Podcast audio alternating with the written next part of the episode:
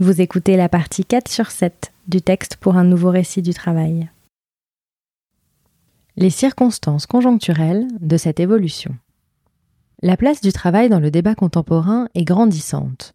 De quoi est-elle révélatrice? D'une nécessité de changement, inévitablement. Mais pourquoi maintenant? Tim Urban partageait dans un article passionnant sur l'intelligence artificielle la notion de progrès accéléré, ou Accelerating Change, développé par Raymond Kurzweil. Je vous recommande le passage complet de la description de cette théorie dans un lien que je vous mets dans l'article, son écriture est géniale. Imaginons que l'on prend une machine à remonter le temps jusqu'en 1750 et que l'on revienne en 2015, année de publication de l'article de Tim Urban, avec un homme de cette époque.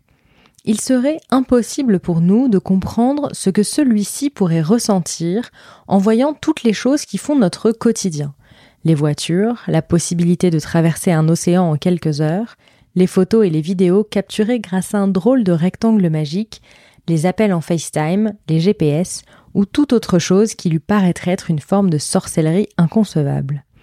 Cette expérience pour lui ne serait pas surprenante ou choquante ou bien renversante. Ces mots ne sont pas assez forts. Il pourrait carrément en mourir. Mais ce qui est intéressant, c'est que s'il retournait en 1750 et qu'il voulait faire une expérience similaire avec une autre personne, il lui faudrait prendre la machine et remonter jusqu'en 12 000 avant Jésus-Christ, avant que la première révolution agricole ne mène à la naissance des premières villes et au concept de civilisation, pour obtenir de son compagnon une réaction aussi forte que celle qu'il aura eue avec nous. S'il remontait seulement en 1500, l'homme serait surpris ou choqué, mais il n'en mourrait pas, car si 1500 et 1750 furent des époques très différentes, elles furent bien moins différentes que 1750 et 2015. Si, à son tour, le troisième larron souhaitait faire son expérience, il lui faudrait alors remonter d'environ 100 000 ans avec quelqu'un à qui présenter le concept du feu et du langage pour la première fois pour lui faire vivre quelque chose d'aussi bouleversant. Cela nous montre à quel point le temps se rétrécit entre les périodes, en termes d'avancées technologiques. Le philosophe et sociologue allemand Armut Rosa pousse cette théorie plus loin dans Accélération. Il fait un parallèle entre l'accélération du progrès technique, celle du changement social et celle du rythme de vie. Nous sommes une majorité à avoir la sensation de manquer de temps en permanence, et nous nous retrouvons figés face à toutes les possibilités qui nous sont offertes. Marie-Robert le résume ainsi. À force d'aller si vite, on a fini par pétrifier le temps on finit par être incapable de faire, à la fois parce que nous sommes surmenés, fatigués, éreintés, usés, et parce que nous sommes désœuvrés sur le plan existentiel. Nous n'avons pas le temps de l'appropriation, de la compréhension. À force d'être accélérés, on devient contre-productif. Marie-Robert en parle plus longuement dans un épisode de son podcast sur l'accélération du temps. Si l'on a la sensation que le monde du travail est en retard, il est donc envisageable que l'accélération du progrès ait créé une dissonance cognitive qui accélère à son tour le processus de remise en question d'un sujet aussi central que celui du travail. Le décalage entre le monde extérieur et la technologie à l'intérieur de l'entreprise est par exemple mis en lumière dans la magistrale série Severance, sur laquelle j'avais également publié un article. Le décalage, en termes de progrès, semble être également le prétexte à la mise en lumière d'un décalage plus général. De facto, l'inconfort mène au besoin de changement, potentiellement radical. Ce moment de tentative de redéfinition du travail arrive également dans un contexte de virtualisation du monde grandissante, qui va de pair avec l'accélération du progrès technique susmentionné, et qui coexiste en même temps avec un désir de reconnexion à la Terre de plus en plus fort. On observe donc deux tensions opposées deux champs énergétiques distincts entre ce souhait de préservation du vivant et cet élan vers le virtuel, vers l'impalpable. Ce sont aussi de nouveaux récits qui sont inventés avec le transhumanisme et le métaverse. On semble s'éloigner du cœur de l'humanité. On flirte avec l'isolement potentiel, la déconnexion de la réalité, de la vérité même, ce qui est alarmant quand on parle de post-vérité, de faits alternatifs, de deepfake, de remise en question de la science, notamment à cause des réseaux sociaux, etc. Et en parallèle de ça, on assiste précisément à un désir de plus d'humanité dans le monde du travail, comme je le notais précédemment. Ces tensions se retrouvent dans beaucoup de champs différents, et j'en reviens à une quête d'équilibre essentielle. Par exemple, les découvertes médicales progressent, et en même temps, nous sommes de plus en plus à nous tourner vers des médecines naturelles et complémentaires, car elles permettent une approche globale de nous-mêmes, sans mettre de côté la médecine allopathique quand cela est nécessaire, bien évidemment. Je développais particulièrement le désir grandissant de femmes d'accoucher de manière naturelle dans mon manifeste par exemple. La tendance du télétravail grandit, et en même temps, nous n'avons jamais eu autant besoin de créer des communautés, et c'est devenu un axe de communication fort. Nous balançons entre plusieurs extrêmes avant de retrouver ou trouver un espace plus central, plus équilibré. Nous sommes en permanence à la recherche de solutions pour faire face aux nombreuses crises qui se multiplient. Je parlais de dissonance avec le temps qui s'accélère. Il en est aussi question avec le monde qui semble s'écrouler. Comment continuer à vivre sans opérer de profonds changements? L'écriture d'un nouveau récit semble être la réponse à plusieurs défis, en particulier celui de l'urgence écologique.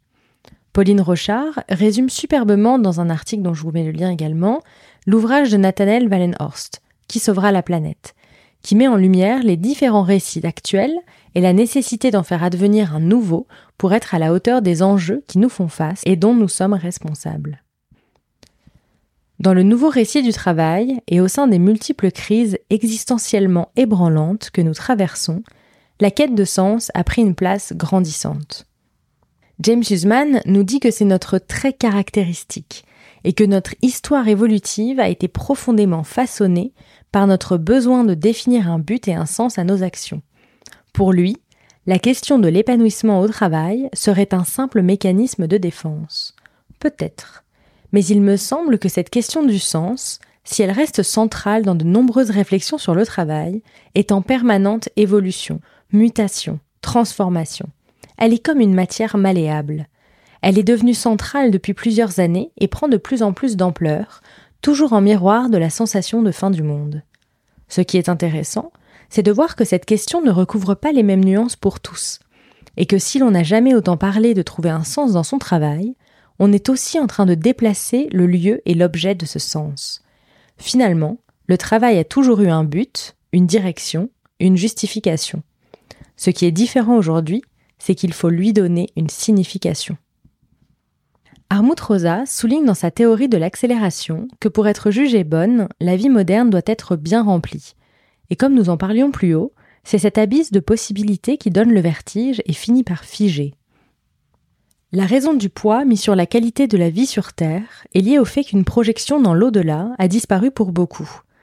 À cela peut ainsi s'ajouter la question du sens un lien avec la religion s'impose de nouveau, cette fois avec la diminution de sa place dans la société contemporaine. Je vais principalement parler de la France ici.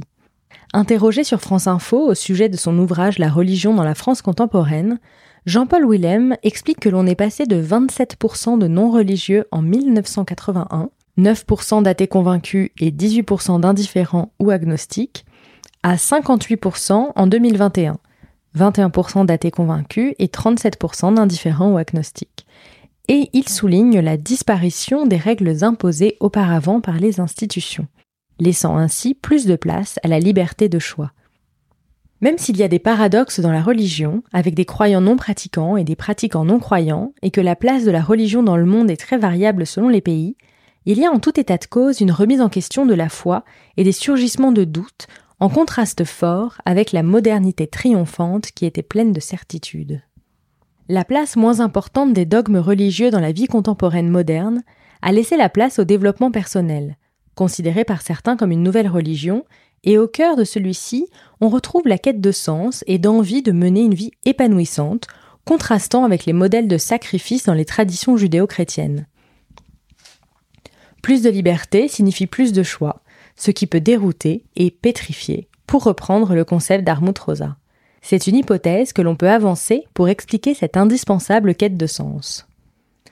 Alors comment répondre à ce besoin?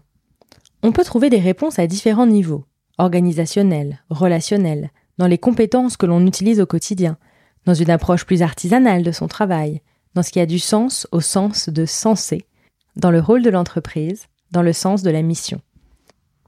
Philosophiquement, deux pistes semblent particulièrement importantes. Celle de ne pas se sentir aliéné et divisé entre ces différentes identités, propos central de mon manifeste, et celle de la résonance, apporté par Arton Troza en Remède à l'accélération. Voici sa définition dans Remède à l'accélération. Je me suis demandé quel était le contraire de l'aliénation. Je suis arrivé à la conclusion que c'était la résonance, le fait d'entrer dans une relation de réciprocité avec le monde. J'insiste sur l'importance de cette réciprocité, car à mon sens, la résonance n'est pas un phénomène seulement psychologique. C'est pourquoi d'ailleurs la méditation en pleine conscience et toutes les disciplines subjectives ne sont pas suffisantes pour y accéder. Il faut aussi que quelque chose provienne du monde. La résonance n'est pas synonyme de lenteur ni de douceur. C'est la possibilité de se sentir affecté par le monde.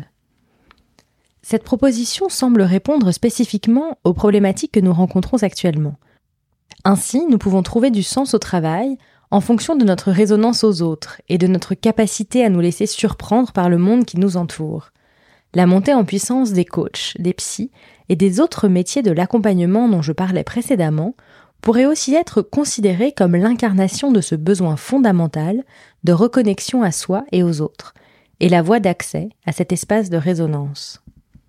Aussi, la question du sens au travail a évolué en miroir du changement progressif des critères de succès professionnel.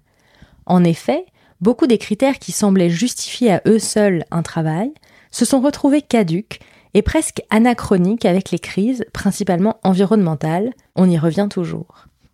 Au milieu du XIXe siècle, je cite James Huseman, beaucoup de gens se sont mis à considérer leur travail exclusivement comme un moyen d'acheter plus de choses, bouclant ainsi la boucle de la production et de la consommation qui soutient de nos jours une si grande partie de notre économie.